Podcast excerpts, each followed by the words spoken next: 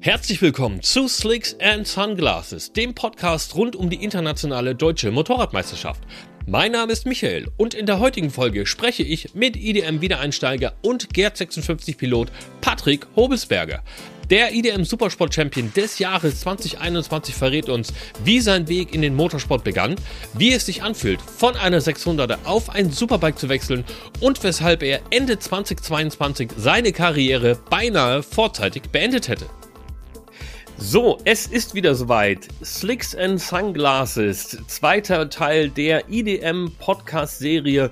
Und wie in der ersten Episode angedeutet, geht es direkt mit einem Highlight natürlich weiter. Und ich darf heute in der Folge begrüßen Patrick Pax Hobelsberger. Hallo Pax, grüß dich. Servus, grüß dich.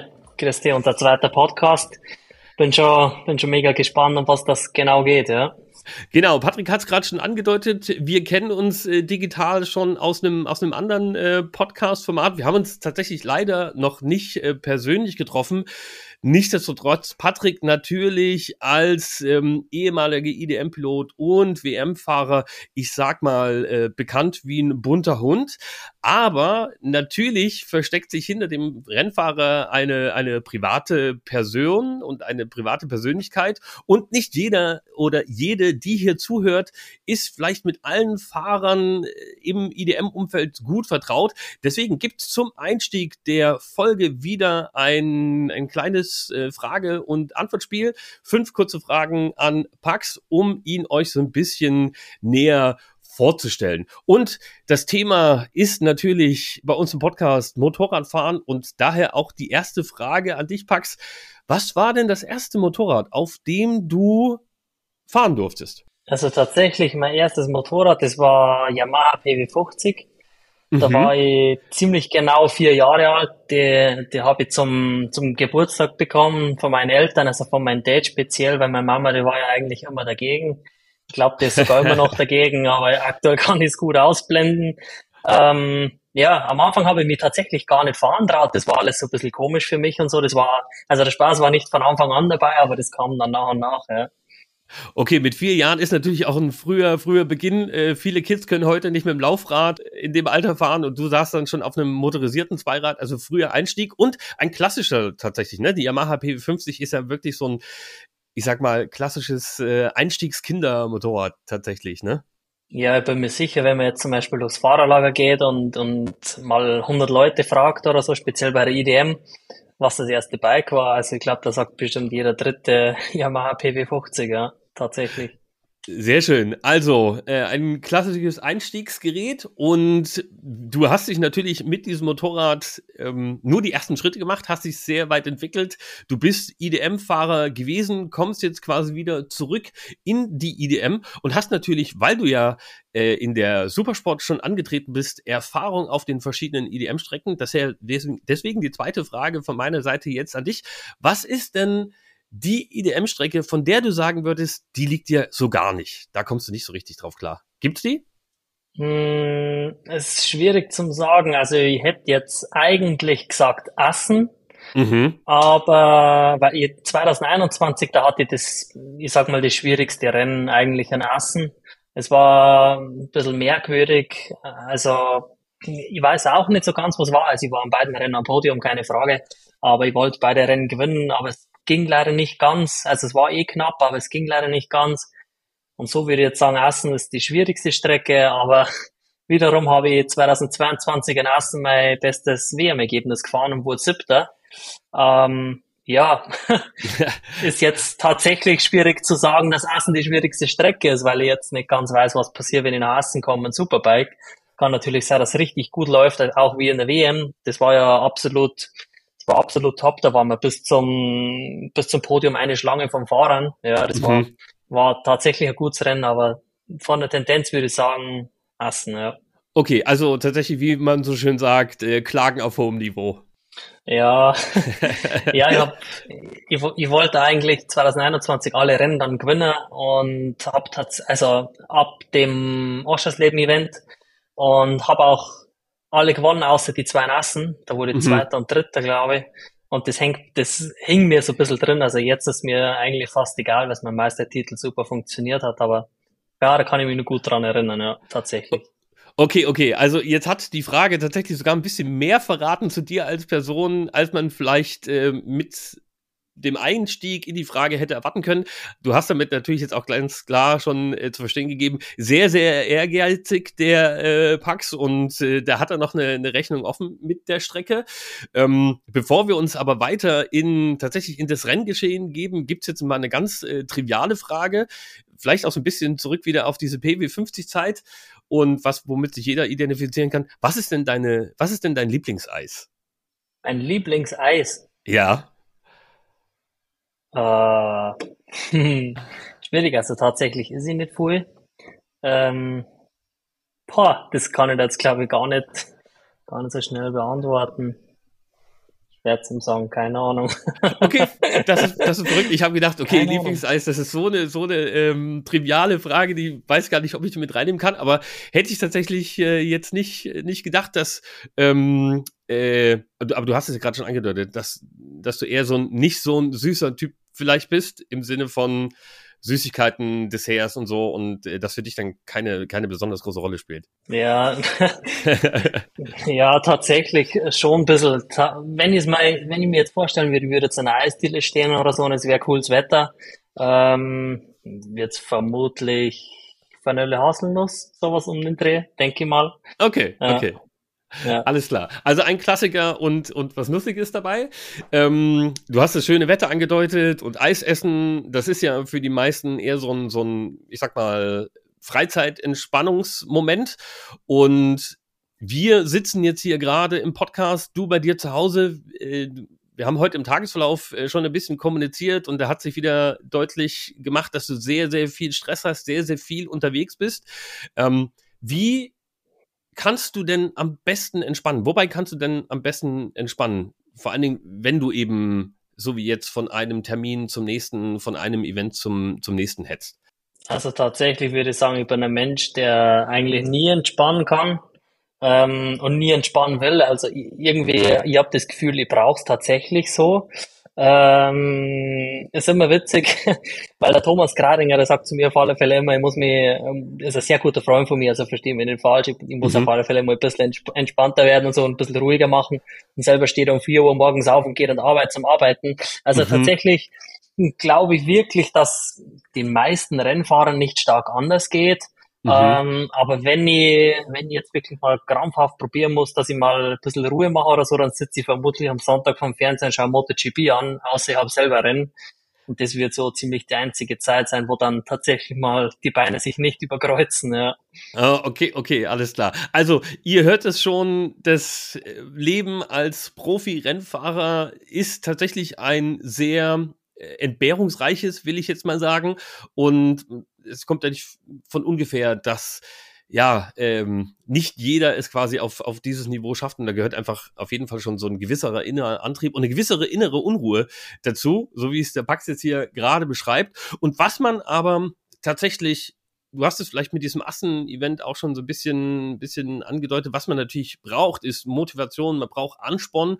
Und ähm, für viele ist es ja so, dass die auch eine Art ähm, Idol oder ein, oder ein Vorbild haben. Gibt es das bei dir in, in, in deiner, wenn du so zurückblickst, ähm, in deiner Rennfahrerkarriere, gibt es da irgendeine Persönlichkeit, äh, von der du sagen würdest, zu der habe ich immer aufgeschaut und die ist mein, mein, mein Ansporn gewesen, vielleicht so ein bisschen? Ähm, ich glaube, bei unserem ersten Podcast hatten wir mal ein ähnliches Thema, da ging es aber nicht um einen Sport, sondern um persönlich, glaube ich, also persönlich toppt auf alle Fälle mein Dad niemand. Also das ist mhm. sowieso ganz klar. Ähm, Im Sport, hm, ich würde sagen, nicht direkt eine Person, ähm, sondern von vielen Personen verschiedene Fähigkeiten oder mhm. verschiedene Eigenschaften. Speziell kommt mittlerweile durch das, dass ich einfach äh, sehr viel Motocross fahre, zum Training auch, kommen einige Motocross-Fahrer auch dazu, die ganz spezielle Eigenschaften oder Charaktereigenschaften haben auch. Also ich würde tatsächlich nicht sagen, dass jetzt zum Beispiel der Klassiker Valentino Rossi oder Marc Marquez oder so mhm. ähm, mein Vorbild wäre, wo ich so aufschaue, sondern es gibt von ganz vielen Fahrern teilweise sind auch einige richtig, richtig gute Freunde von mir, muss ich auch dazu sagen. Ähm, MotoGP, Superbike, EDM, tatsächlich auch Motocross in Amerika oder so. Mhm. Ja, da habe ich schon von ganz vielen Leuten geht das so zusammen. Mein, mein, ja, Idol, sage ich mal, aber da kann ich keine, kein, kein Sportler oder so nennen oder kein, kein Rennfahrer, der tatsächlich jetzt da, bei dem alles perfekt ist, sage ich mal. Wir hatten wirklich, keine Ahnung, mein Idol ist, glaube ich, baue ich mir zusammen aus zehn verschiedenen Persönlichkeiten oder so. Okay, ja. und wenn, wenn ich das jetzt so richtig verstanden habe, das sind das tatsächlich auch Persönlichkeiten, die aktuell noch aktiv sind im, im Rennsport in den unterschiedlichsten, in den unterschiedlichsten Bereichen. Du hast es ja gerade angedeutet mit dem, mit dem Motocross zum Beispiel. Das heißt, ähm, die Motivation bekommst du quasi auch regelmäßig, weil du ihnen natürlich auch irgendwie auf Instagram folgst oder in persönlichen Kontakt mit ihnen stehst, ein Austausch besteht und dich das dann vielleicht auch so ein bisschen mit, mit ähm, anspornt, was, was bei denen passiert? Ja, definitiv. Also ich bin tatsächlich äh, viel im Motocross-Bereich selber unterwegs und habe sehr viel Motocross trainiert auch.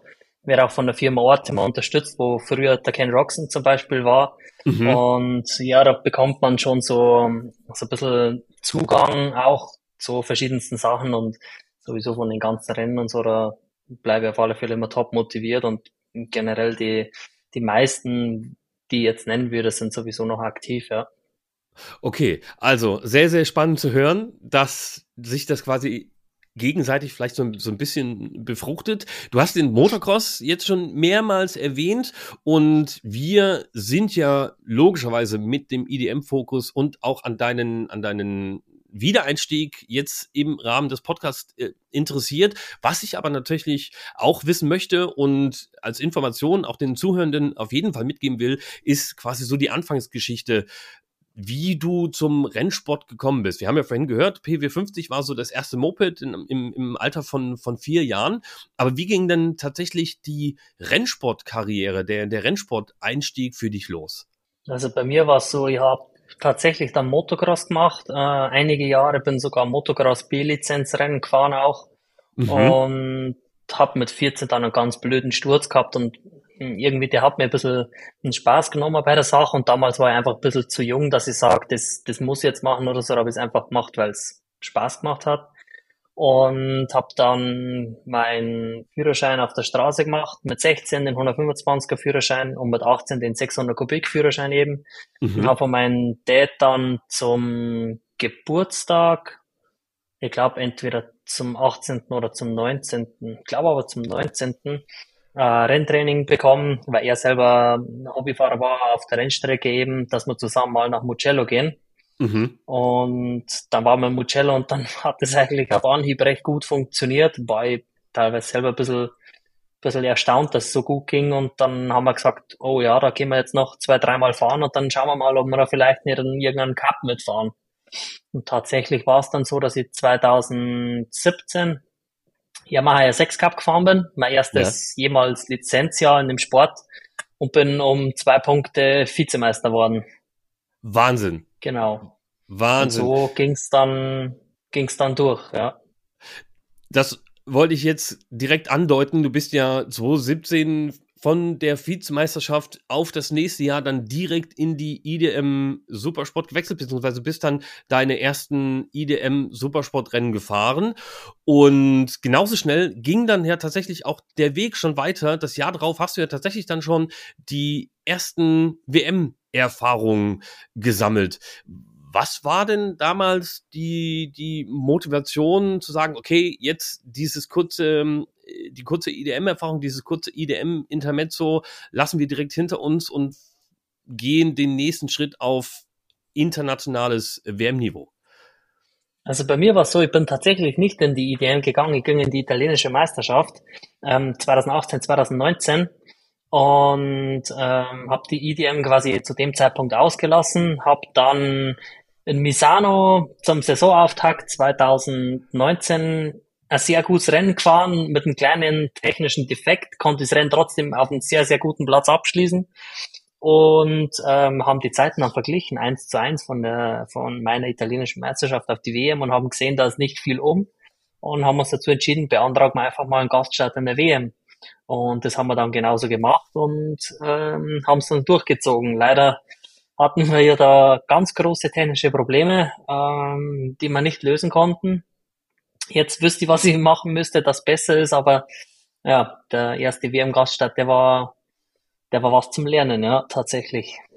Okay, jetzt habe ich natürlich hier die Hosen runtergelassen und äh, dir ein IDM äh, Intermezzo quasi angedichtet 2018. Du bist 18 dann gar nicht in die EM gefahren, auch gar keine Gaststadt, sondern wirklich nur die italienische italienische Meisterschaft. Doch, ich bin 2018 einen Gaststart gefahren in Hockenheim. Äh, da wurde ich Zweiter. Zweiter und Vierter, glaube ich. Okay, ja, okay. Weil, oder Fünfter. Ich, ja. Ich wusste, ich wusste doch, irgendwie war 2018 ähm, ein IDM-Einsatz. Ich wollte auch gar nicht sagen, dass, äh, dass es quasi die ganze Saison gewesen ist, sondern dass du da eben ja. ähm, äh, die, die IDM schon, also einen Abstecher schon in die IDM gemacht hast. Aber du hast es ja schon angedeutet, italienische Meisterschaft war damals ähm, dein, wie soll ich sagen, dein, dein, dein Sprungbrett. Und du hast gerade angedeutet, du hast dich persönlich weiterentwickelt und würdest, also gerade so dieses technische Malheur oder diese, diese technische Herausforderung, die es, die es damals gab, heute so ähm, nicht mehr machen oder würde dir vielleicht heute so nicht mehr, äh, nicht mehr passieren. Äh, kannst du noch sagen, was das, was das gewesen ist und wieso du das heute vielleicht eher ähm, identifizieren könntest oder vielleicht selber äh, ne, die, die, die, die, das technische Problem erkennst? Ähm, also das Problem, das war im Prinzip, ein Defekt an der Kupplung und das hat sich so herausgestellt, dass in dem Moment, wo du quasi auf die Bremse gehst und die Gänge runterschaltest, dass du ganz leicht stempelndes Hinterrad hast. Mhm. Äh, wir waren am Anfang der Meinung, dass es tatsächlich von der Kette kommt, äh, war nicht so. Dann haben wir die, die Kupplung getauscht, aber da war ein Fehler im Kupplungskorb, der mhm. leider die Kupplung nicht so arbeiten ließ, wie man es braucht, beziehungsweise so öffnen und schließen lässt, wie man es braucht. Die hat einfach ein bisschen geklemmt. Mhm. Und ja, das war damals so unser Problem. Und ja, mittlerweile habe ich ziemlich viel gelernt, selber ziemlich viel geschraubt und ja, würde jetzt schon definitiv schon wissen, was, was das Problem wäre, ja. Okay, also ist es tatsächlich ähm, der Lernprozess eine Kombination aus eben dem fahrerischen und auch dem technischen, der damit mit einhergeht dass du jetzt nicht nur aufgrund deines, deines Fahrgefühls äh, Probleme vielleicht besser identifizieren kannst, ob das jetzt fahrwerksseitig ähm, äh, Gebrechen sind, sondern eben auch tatsächlich dich dran äh, oder in diese Richtung weiterentwickelt hast und dran gearbeitet hast, ähm, auch die technischen Aspekte äh, in dem größeren Maße erkennen und verstehen zu können und dann tatsächlich auch Fehler ausschließen zu können, ähm, was man einfach von Beginn an nicht in dieser Art und Weise, äh, die Erfahrung einfach nicht in dieser Art und Weise hat, ja.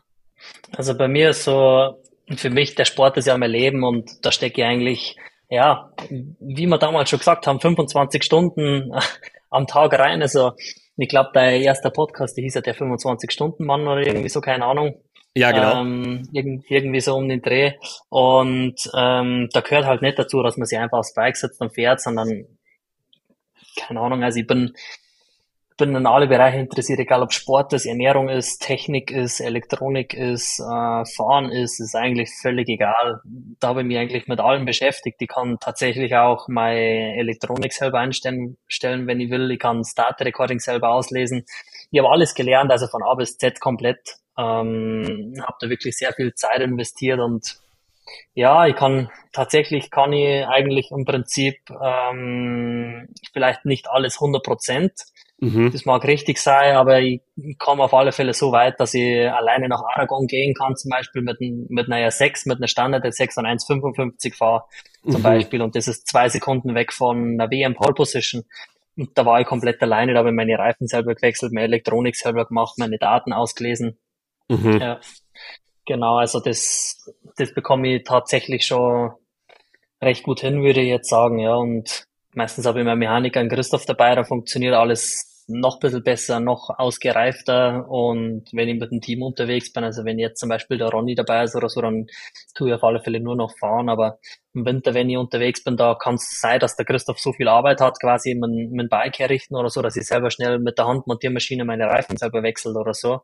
Ja. Oder Daten auslese, also im ganzen Winter mache ich tatsächlich meine Daten selber eigentlich, mhm. ähm, Datenauswertung und so und ja, es schadet auf alle Fälle nicht, weil meistens ist so, man fährt, kommt in die Box rein und ja, mehr oder weniger mm, überschüttet seine Techniker mit Informationen, was alles nicht funktioniert.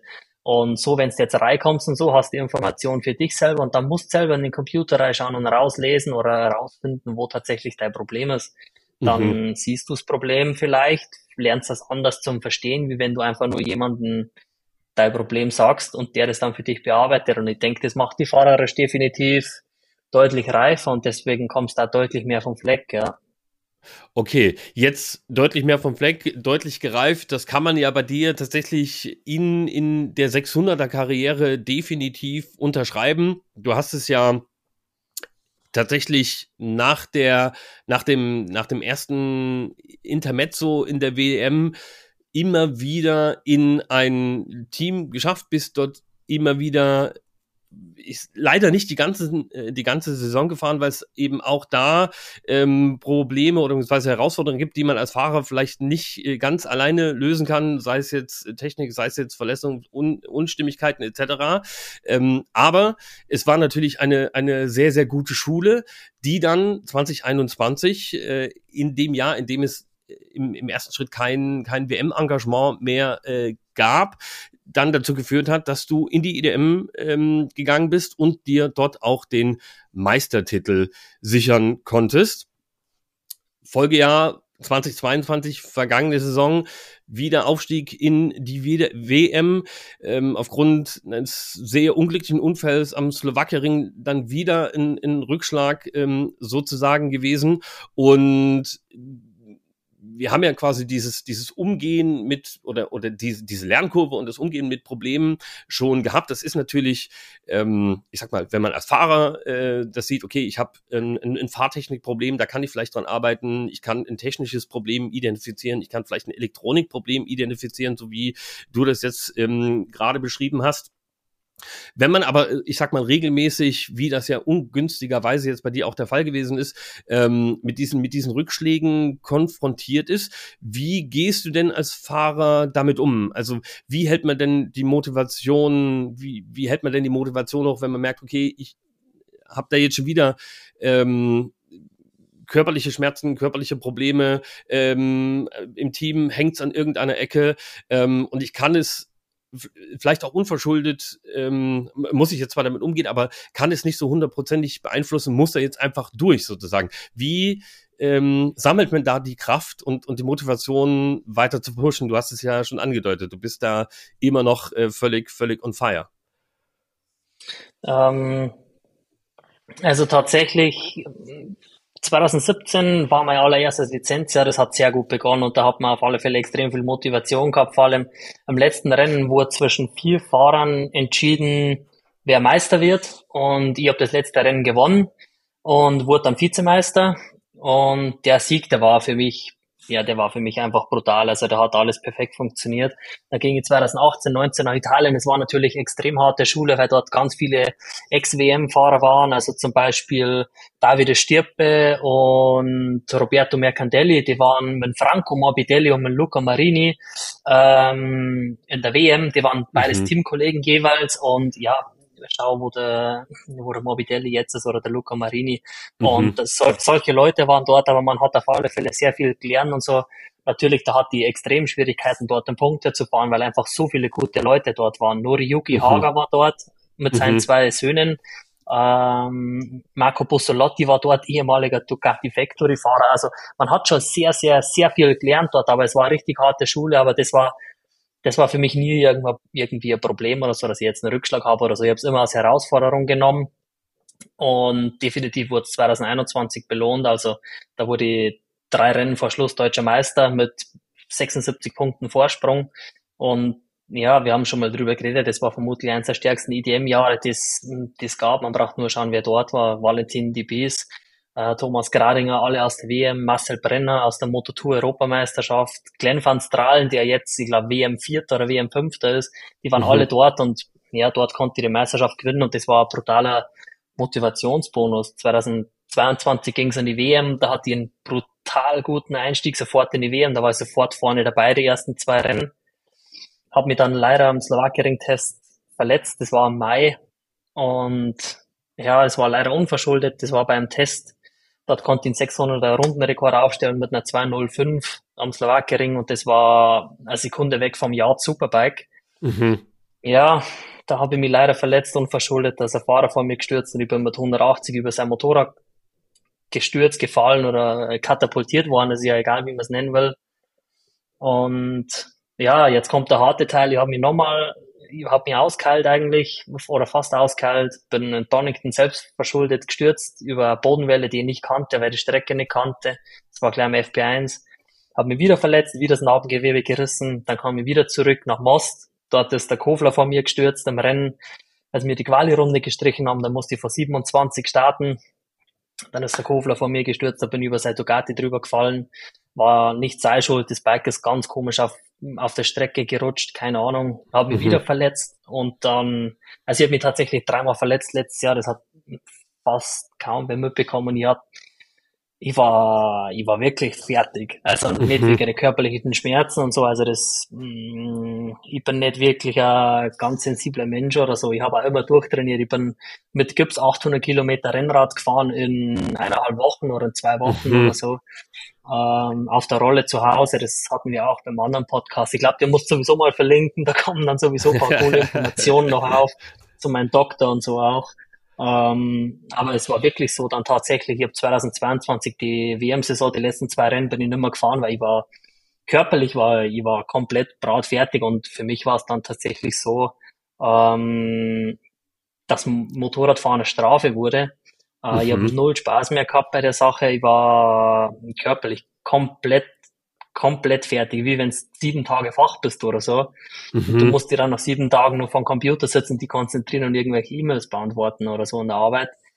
Also das war wirklich, für mich war es eine reine Vollkatastrophe am Ende. Ich habe mir dann entschieden, dass ich aufhöre und ich war wirklich ein Tausendstel Sekunde davor. Also wirklich, das war ganz, ganz, ganz, ganz, ganz, ganz knapp, dass ich sage, ich höre mir Motorsport auf, ich habe null Interesse. Ich schaue mir nie wieder MotoGP-Rennen an, ich schaue mir nie wieder World Superbike-Rennen an. Also ich war, ich war komplett fertig. Also wirklich bis zur letzten Tausendstel Sekunde. Also das war, ich wollte vor dem Sport einfach nichts mehr wissen. Ich habe ich hab die Schnauze so voll gehabt, das war, ja, für mich war die Welt ungerecht. Und die Welt war tatsächlich ungerecht und die ist immer noch ungerecht.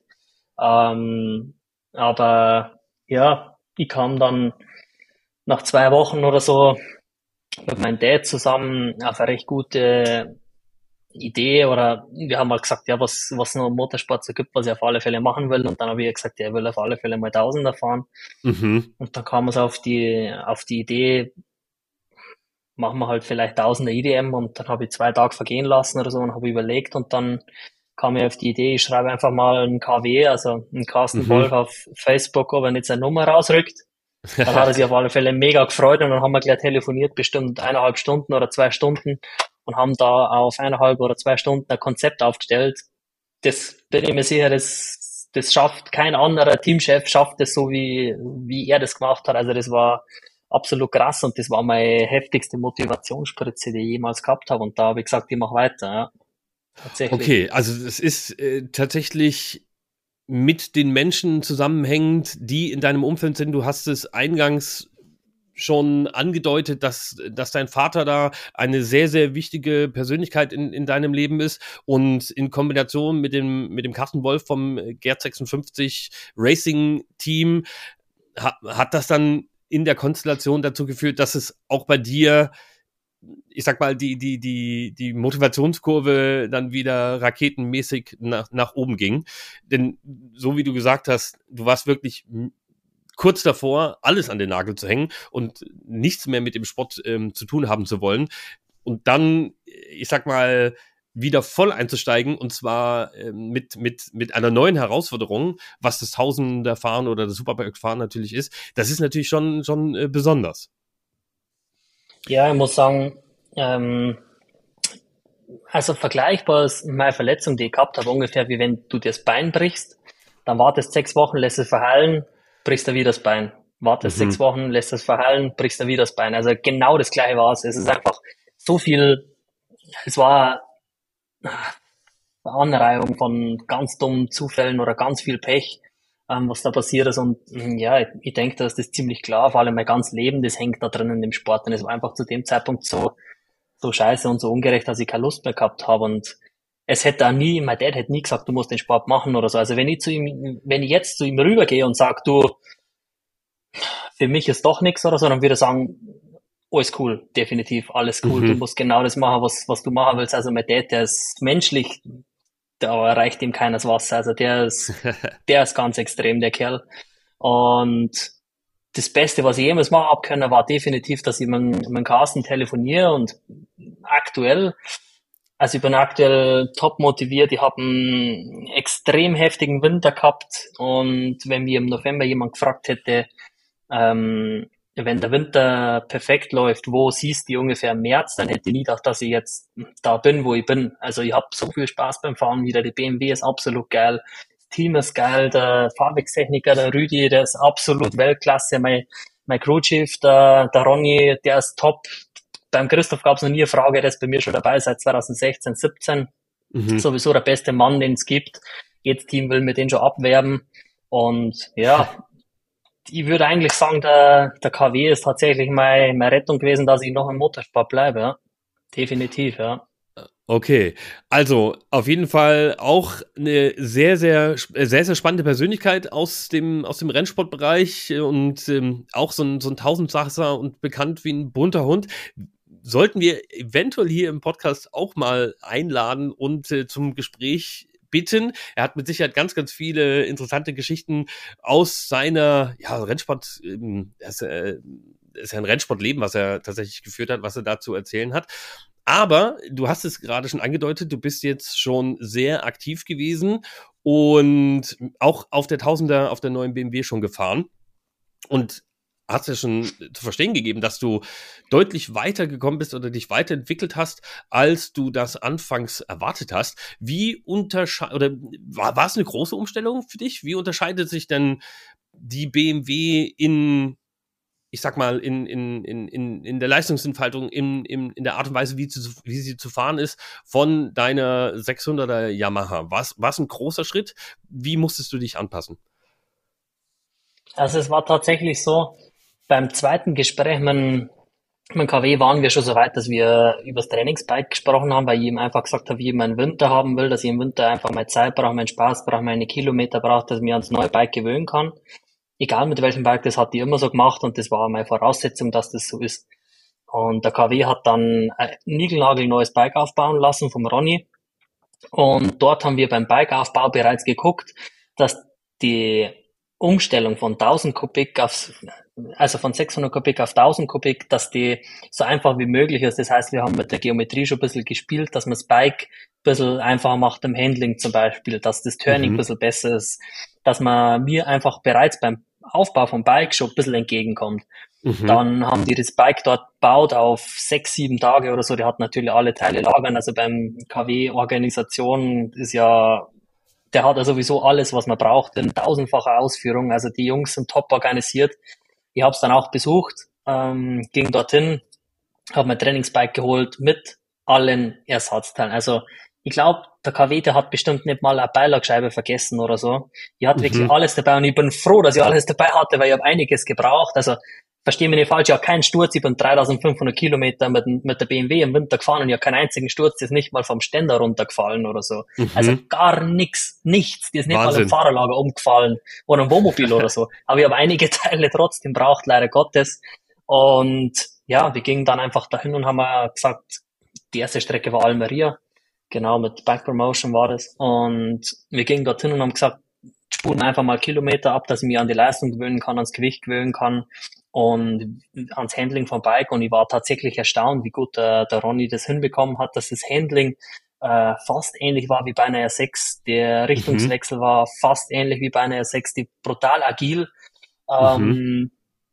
Ganz extrem für mich war, wie gut dass die Bremse ist. Also mhm. bei meinem mhm. Trainingsbike habe ich tatsächlich eine Standardbremse und manchmal, wenn ich durchs Fahrerlager durchgehe, ähm, sehe ganz viele Leute, die an der BMW die heftigste Brembo-Pumpe dran haben, die heftigsten Brembo-Sättel dran haben und ich denke mir so, boah, krass, also was, was macht ihr da? Weil ihr aber komplette Standardbremse mit Standardbremspumpe, Standard äh, Bremssätteln, wirklich alle Standard und die Bremse mhm. funktioniert so gut. Also das war, das war Wahnsinn. Sie wird nicht weich, sie lässt überhaupt keinen Druck nach oder so beim Bremsen, konstanten Bremsdruck, also das funktioniert alles perfekt, also wirklich, die Bremse war, war für mich Weltklasse, da hatte ich von der 600er generell wenig Probleme, aber bei der 1000er war das für mich ja wie der siebte Himmel eigentlich und okay. das, das Drehmoment ist auf alle Fälle extrem gewesen, speziell im zweiten Gang, dritter Gang in Almeria, fährst fast nur zweiter, dritter Gang, das komplette Infield mhm. und die langen Radien natürlich. Also Almeria würde ich jetzt sagen, ist eine extrem schwierige Strecke, dass man dort das erste Mal mit der Tausender fährt.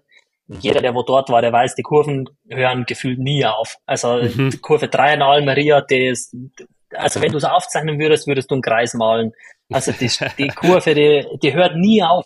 Und die war mit der 600er schon ziemlich anspruchsvoll und mit der 1000er eben noch mehr. Und da brauchst du auf alle mhm. Fälle deine Zeit, dass das Ding da vernünftig um, um, um die Ecke bügelst, würde ich sagen, aber es hat sehr gut funktioniert. Also die Jungs haben da einen super Job gemacht in der Bike-Vorbereitung und haben mir da sehr, sehr, sehr viel ähm, Arbeit, würde ich jetzt nicht sagen, erspart, aber sehr viel Zeit. Ja, das hat einfach von Anfang an perfekt funktioniert für mich, ja. Okay, für die technisch interessierten Zuhörenden, die jetzt sich fragen, okay, BMW Tausender Superbike ist klar, Du hast aber erwähnt, du fährst mit der Standardbremse und dein Motorrad ist dann dementsprechend eine S1000RR oder eine M1000RR? Eine M1000, ja. Das ist eine M1000RR und in wie oder wie weit ist die von der Art und Weise, wie sie jetzt aufgebaut ist, von der Serie entfernt? Also Du hast ja gesagt, ihr habt jetzt geometrieseitig am Motorrad etwas gearbeitet, damit es vom Handling eher in Richtung Richtung Supersportler, in Richtung also in Richtung ähm, Supersport 600er 600er geht. Ähm, habt ihr Komponenten geändert? Habt ihr ähm, Fahrwerk angepasst oder ist es tatsächlich nur eingestellt auf der Standardbasis?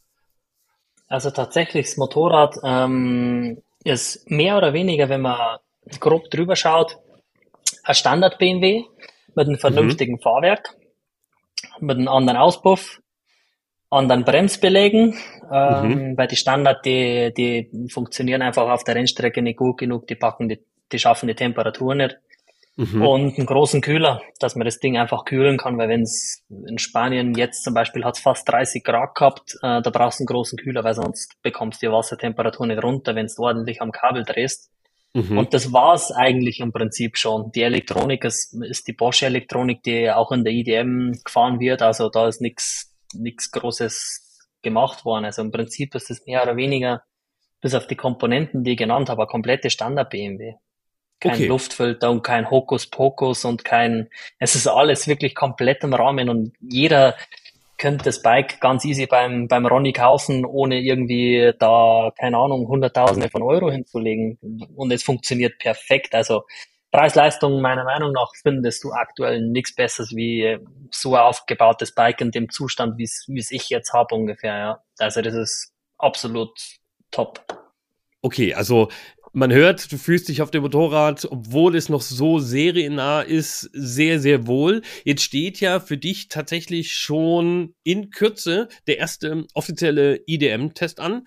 Ihr seid jetzt die kommenden Tage, wenn ich das richtig in Erinnerung habe, tatsächlich dann das erste Mal vom Gerd 56 Team aus unterwegs da wird sich ja mit Sicherheit vor allen Dingen in, in ähm, Leistungsrichtung nochmal ähm, einiges tun. Wie ist denn die IDM Superbike BMW vom Serienmotorrad entfernt? Also auch so als ähm, Information für die, die jetzt erst in die IDM einsteigen und äh, Gefallen an der Serie finden und eben noch nicht so wirklich wissen, wie die Superbike-Klasse da reglementseitig oder technisch, technisch aufgestellt ist. Kannst du da schon Informationen zum Gerd 56 Bike geben? Ähm, ja, da kann ich natürlich schon was sagen. Also es ist im Prinzip so, der größte Unterschied tatsächlich, der wird vom Motor kommen. Also wir fahren keinen Standardmotor an der IDM. Da bekommen wir von, von BMW vernünftiges Material. Es hat natürlich ein bisschen mehr Drehmoment und generell ein bisschen mehr Spitzenleistung. Wobei ich würde jetzt sagen, also die ersten zwei Tage, wo ich auf dem Bike, Bike saß in, in Almeria, konnte das nicht glauben, dass man sowas ein Otto Normalverbraucher verkaufen darf. Also tatsächlich, ähm, ich, hat, ich war ein vernünftiger 600er Fahrer, also ich war kein, kein Anfänger oder kein Hobbyfahrer auf der 600er. Ich habe das Ding teils schon an seine Grenzen gebracht, aber die ersten zwei Tage, wo ich auf der BMW saß, das war für mich unbegreiflich, dass man für, für so ein Ding keinen kein Waffenschein braucht. Also das hat mhm. so viel Leistung und so viel Drehmoment. Also ich finde das absolut heftig, dass, dass, das, dass man sowas äh, in, in Standard bauen kann. Also dass mhm. es, dass es funktioniert und dass man sowas für, für die Allgemeinheit verkaufen kann und dass es ähm, die Leistung auch konstant bringt, weil ich bin jetzt dreieinhalbtausend Kilometer gefahren und das Ding, das geht noch genauso gut wie am ersten Tag. Also das ist mhm. ab, absolut sensationell, dass das im Bereich der Möglichkeiten liegt und dass der, der Ronny mir dann sagt, ja du, pass auf, wir haben da noch ein paar Newton mehr, ein paar PS, noch ein paar PS mehr, dann habe ich gesagt, du, ich weiß gar nicht, ob ich das, ob ich das überhaupt haben will. Also ich bin aktuell kom komplett überfordert. Das war, ich glaube, das war das zweite Mal in Almeria, da war mit Philipp Oettel beim Trainieren und der hat ja die Ducati gehabt und der hat auf der Geraden ein paar Meter gemacht, zwar nicht viel im Windschatten, aber trotzdem. Und mhm. ich habe gesagt, du, also aktuell äh, scheitert es am Fahrer und definitiv nicht an der Leistung. Und er meinte, ja, ja, warte noch, irgendwann wird das anders. Und ja, nächste Woche ist der Moment, wo das tatsächlich anders werden sollte. Aktuell frage ich immer noch nicht nach mehr Leistung, weil das, das Standard BMW, das Ding, das geht, das ist, boah, das ist absolut grenzwertig. Also es hat extrem viel Leistung. Ich habe 70 Kilo ungefähr und das mhm. Ding hat gemessen, ich glaube 210 PS oder, oder 214 und mhm. Spike hat ungefähr 172, 174 Kilo. Ja, also da kann man sich ausrechnen, wie gut dass das geht. Und wenn man jetzt da noch einen Motor bekommt mit mehr Drehmomentum, mit mehr Leistung, dann ja, muss ich noch mehr am Kabel ziehen, tatsächlich, ja. also das jetzt, wird definitiv der größte Unterschied sein, ja. Okay, du hast jetzt angedeutet, dass ja, das Motorrad mehr oder minder leistungstechnisch über jeden Zweifel erhaben ist, zumindest aus den Eindrücken, die du jetzt mit dem Motorrad sammeln konntest. Jetzt ist natürlich der Leistungsunterschied für den Fahrer ähm, nicht nur aus, aus ähm, Performance und, und Rundenzeitensicht ein Aspekt, sondern natürlich auch aus körperlicher Perspektive. Ne? Das Motorrad fordert dich aufgrund der Leistung und auch des etwas anderen Gewichts natürlich mehr als ein, als ein Supersportmotorrad. Hast du da basierend auf diesen drei Verletzungen und, und, und den, ja, der körperlichen Entwicklung der, des letzten Jahres, hast du da Einschränkungen? Also spürst du da noch was? Oder sagst du, ich habe wie angedeutet, eh immer durchtrainiert und ähm, mein Fitnesslevel ist so hoch und ich habe mich so gut von, von den Unfällen erholt, dass es für mich keinen Unterschied macht, ob ich auf der 600er oder auf, auf der 1000er setze. Ähm, also ich muss sagen, in den zwei Wochen, da wo ich überlegt habe, ob ich, ob ich nicht wirklich das Motorradfahren aufhöre, also da wo ich wirklich eine Tausendstel Sekunde davor war, dass ich einfach auf den Tisch schaue und sage, weg mit der Scheiße, ich will nie wieder was sehen und am besten verkauft es wer anders, Hauptsache ich muss nichts mehr damit zu tun haben. Habe ich trotzdem durchtrainiert, also ich habe keine Pause gemacht, Sport ist einfach mein Leben, ich kann mich einfach nicht stillhalten. Also wenn ich jetzt hier sitze mit dir und den Podcast mache, ich glaube, ich glaube, ich gehe jetzt noch schnell dann Rennrad fahren oder so, weil ich schon wieder schlechtes Wissen habe, weil ich jetzt eine Stunde oder eineinhalb Stunde, Stunden am, am Schreibtisch gesessen bin. Also bei mir ist es extrem, ich kann mich tatsächlich nicht stillhalten. Ich habe nicht viel Form verloren wegen der Verletzung. Ähm, mhm. Tatsächlich war das so ein bisschen eine Kombination aus eingeschränkter Bewegung, würde ich sagen, weil ich hatte die Verletzung am Ellbogen und am Handgelenk. Das mhm. war so das größere Problem tatsächlich.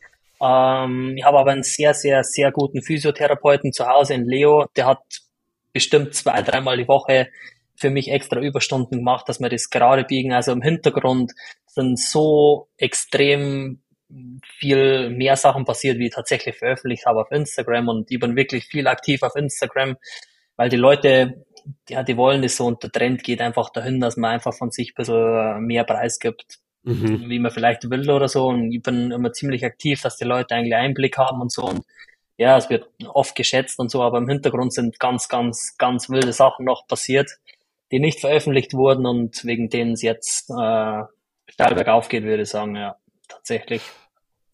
Okay, das ist natürlich schon mal äh, gut zu hören und gut zu wissen und ein, ein wichtiger Aspekt, dass die Fitness, die Basis ähm, nicht beeinträchtigt ist durch das, was in, im, im letzten Jahr passiert ist. Ich will aber trotzdem noch eine Frage in diese, in diese Richtung stellen wir haben ja ein anderes Motorrad, eine andere Herausforderung, eine andere körperliche Belastung. Hat das bei dir dann in Folge auch dazu geführt, dass du dein Training angepasst oder umgestellt hast? Du hast es Instagram äh, gerade jetzt erwähnt. Für diejenigen, die dir folgen, die sehen natürlich, dass du sehr aktiv bist, dass du auch sehr viel ähm, Motocross fährst was ja schon ein langer, langer, langen Teil deines Lebens Bestandteil des, des, des Motorradlebens und des Trainingsprogramms sozusagen ist. Hast du da umgestellt oder was angepasst, um dich auf das Superbike vorzubereiten oder besser vorzubereiten vielleicht? Also tatsächlich war es so, ähm, wie du sagst, die Ansprüche sind eigentlich vom Bike her. Natürlich, es hat noch zwei Räder wie jetzt andere Bike auch, aber die Ansprüche sind ein bisschen ähm, extremer in Sachen Beschleunigung und vor allem beim Bremsen. Ich habe ein bisschen was umgestellt, also tatsächlich ging es bei mir deutlich mehr in Richtung Stabilisation. Also mein Stabi-Programm hat sich ein bisschen geändert und auch die, die Einheiten wurden ein bisschen intensiver. Ich bin deutlich mehr Motocross gefahren. Also Motocross fahren ist für mich das beste Training, was es auf der ganzen Welt gibt. Also mhm. Also das, das ist einfach das Beste. Bike Fitness kann man kann man nicht trainieren. Ich habe heute zufällig mit Thomas Gradinger in, in WhatsApp ein paar Sprachnachrichten rumgeschickt, weil er hat ja einen Schleit schwer verletzt und mhm. er saß jetzt wieder am Bike und hat gesagt, er hat sehr viel trainiert zu Hause, also wirklich zu Hause im Gym, am Rad, Stabi und so. Und er, er ist aber trotzdem so, kommt körperlich so an seine Grenzen hin, weil Bike Fitness kannst du durch nichts ersetzen, außer durch Bike Fitness. Es ist tatsächlich mhm. so, wenn du wenn der Otto Normalverbraucher oder der Hobbyfahrer, der kennt es vermutlich, wenn er nach vier, fünf Monaten wieder aufs Bike steigt und am nächsten Morgen aufwacht in der Früh, da spürt er Muskeln, da hat er gar nicht gewusst, dass er die in seinem Körper hat zum Beispiel. Mhm. Und die, die kann man fast nicht trainieren. Es gibt ganz viele Möglichkeiten, wie man was trainieren kann, aber Bike Fitness kannst du durch nichts ersetzen. Und deswegen ist bei mir Motocross ganz, ganz, ganz extrem im, Training und ich bin teilweise dreimal die Woche beim Trainieren, also wirklich sehr intensiv, nicht einfach nur zum Spaß fahren und dann schauen wir mal, sondern wirklich mit Trainingsplan und Sessionplan und wirklich mit ziemlich strikten Angaben, dass das Programm echt extrem und intensiv abgespult wird. Mhm. Und ähm, generell, was ich auf alle Fälle allen Umsteigern empfehlen kann, die von 600 auf 1000 Kubik gehen, das Training, wenn man zum Beispiel laufen geht oder so oder Rennrad fahren geht, ähm, da kannst du ungefähr 10 bis 15 Schläge vom Puls raufrechnen, wo, wo du ungefähr trainieren musst. Also du musst tatsächlich ein bisschen intensiver trainieren, vielleicht nicht ganz so lang, vielleicht die Einheiten, Einheiten ein bisschen kürzen, dafür intensiver trainieren, dass du wirklich tatsächlich öfter an deine Belastungsgrenze kommst, wie ja, wie es davor war. Natürlich sollte man seine Grundausdauereinheiten immer noch lang machen und sauber machen. Das ist das Allerwichtigste wegen der Fettverbrennung. Aber die intensiven Einheiten, die müssen wirklich fast bis zum Blackout sein. Also da muss wirklich, da muss die wer vom Rad runterheben, so ungefähr. Ja. Also wirklich all out, alles was geht. Okay. Also, Ihr habt es gehört, das Leben als Motorradfahrer oder als professioneller Motorradfahrer ist sehr, sehr herausfordernd, äh, bedarf vieler Opfer und Entbehrung und das nicht nur mal so zwischendurch, sondern wirklich auf täglicher und auf wöchentlicher Basis. Du, du hast es gerade angedeutet, du gehst sehr, sehr oft Motocross fahren. Für unsere Zuhörenden so zum Abschluss noch eine Frage, damit sie so ein Gefühl bekommen, wie sich denn so dein, dein Trainings, äh, Trainingsplan verhält, wie der so aussieht. Wie oft pro Woche oder wie oft pro Tag äh, trainierst du? Also alle Einheiten angerechnet, sei es jetzt im Radfahren, sei es jetzt Motocross, sei es jetzt Fitnessstudio, sei es jetzt Laufen gehen oder vielleicht auch einfach nur den Übungen, die du ja wahrscheinlich auch, auch machst? Ähm, tatsächlich, bei mir gibt's keine Ruhetage eigentlich. Mhm. Wenn bei mir Ruhetag ist, du mindestens halbe, dreiviertel Stunde dehnen zum Beispiel oder Stabi. Also ja, wie gesagt, es gibt eigentlich keinen keinen Ruhetag, weil meistens bin ich dann, nehme ich mir ganz fest vor, heute ist, keine Ahnung, ähm, eine Motocross-Wiederholung zum Beispiel von Amerika, vom Supercross. Mhm. Da Supercross und tu noch ein bisschen dehnen und zehn Minuten später erwische ich mich wieder wie ins Stabi-Programm reinrutsch, weil ich einfach, ja, weil ich einfach Bock hab. Also tatsächlich mhm. ist es bei mir so. Und was ich mir jetzt angefangen habe, von dem, was ich keine gute Meinung hatte, weil Freund von mir, der war sehr, sehr, sehr guter Schwimmer und die haben teilweise zweimal am Tag trainiert, also vor der Schule und nach der Schule. Und mhm. da war ich eigentlich, weil ich früher viele Rennrad gefahren bin, immer sehr dagegen oder habe das, hab das nicht für gut befunden. Habe jetzt tatsächlich ähm, probiert und gemacht, also speziell auch am Morgen am Rennrad und am Abend, weil die Motocross-Halle bei mir nicht weit weg ist. Da kannst bis 22 Uhr Motocross fahren bin im mhm. Abend Motocross fahren gegangen und hat dann, keine Ahnung, viereinhalb oder 5000 Kalorien Verbrauch. Ähm, also zusätzlich, also das waren dann gesamt 7000, 6500, 7000 Kalorien Verbrauch. Und ja, mittlerweile finde ich das Training eigentlich fast am besten, muss ich jetzt tatsächlich zugeben. Wenn man zweimal am Tag trainieren kann, zwischendrin ein bisschen eine Pause hat, eben, wo man vernünftig essen kann und so, wo der Körper einfach seine Kohlenhydrate verarbeitet, da hat man auf Nacht wieder Energie und man kann den Tag besser ausnutzen. Also mhm. das war jetzt tatsächlich so meine, ja, ich würde sagen, meine Lieblingseinheit, so vom Ding her. Und war auf alle Fälle sehr gute Erfahrung. Durch das, dass ich immer ein bisschen so dagegen war, hat sich das eigentlich als deutlich positiver für mich oder für meinen für meinen Anspruch herausgestellt, wie es, wie es jemals für, wie es jemals gedacht hätte, quasi, ja. Okay, okay. Für diejenigen da draußen, die jetzt denken, ach naja, der äh, gute Herr Hobelsberger, der ist ja Profi-Rennfahrer, der hat ja sonst nichts anderes zu tun, als Moped zu fahren und zu trainieren. Das ist natürlich nicht so. Pax geht auch noch arbeiten. Du bist in der Zimmerei, ist es, glaube ich, ne, wenn ich es richtig in Erinnerung habe, ne? Von deinem Papa mit ja, aktiv? Ja, ja. Also, Zimmerei, ja. Es, es gibt auch noch einen normalen Job, ein normales Tagesgeschäft, äh, was äh, beim Pax erledigt werden muss und will. Und deswegen möchte ich jetzt auch gar nicht seine Zeit überstrapazieren. Er hat es ja gerade schon angedeutet, dass er schon wieder Hummeln im Hintern hat und noch ein bisschen Bewegung braucht, jetzt nachdem wir hier äh, eine gute Stunde zusammensitzen und unseren Podcast aufnehmen. Deswegen bedanke ich mich recht herzlich an dieser Stelle für die Zeit, die du dir genommen hast und für die Einblicke vor allen Dingen, die du uns gegeben hast. Ähm, es war ja doch ein, eine sehr abwechslungsreiche Karriere bisher und ähm, sehr, sehr einschneidende Erlebnisse auch, die du jetzt hier in der Folge mit uns geteilt hast. Und falls ihr Patrick natürlich folgen wollt und sehen wollt, wie er trainiert, wo er Motorrad fährt und wie sein Tagesablauf so aussieht, dann kann ich euch auf jeden Fall nur empfehlen, schaut bei ihm auf dem Instagram-Account vorbei. Das ist Hobelsberger 521. Da könnt ihr dem Pax ein Abo dalassen und ihm ja, bei seiner IDM-Saison 2023 über die Schulter gucken und äh, folgen natürlich. Und ihr habt natürlich auch die Möglichkeit, Patrick persönlich mal zu treffen und zwar im Rahmen der IDM-Rennen bei den verschiedenen Rennen vor Ort. Es gibt ja immer die Möglichkeit, bei den IDM-Rennen auch das Fahrerlager zu besuchen und dort läuft man natürlich auch den Teilnehmern und Teams über den Weg.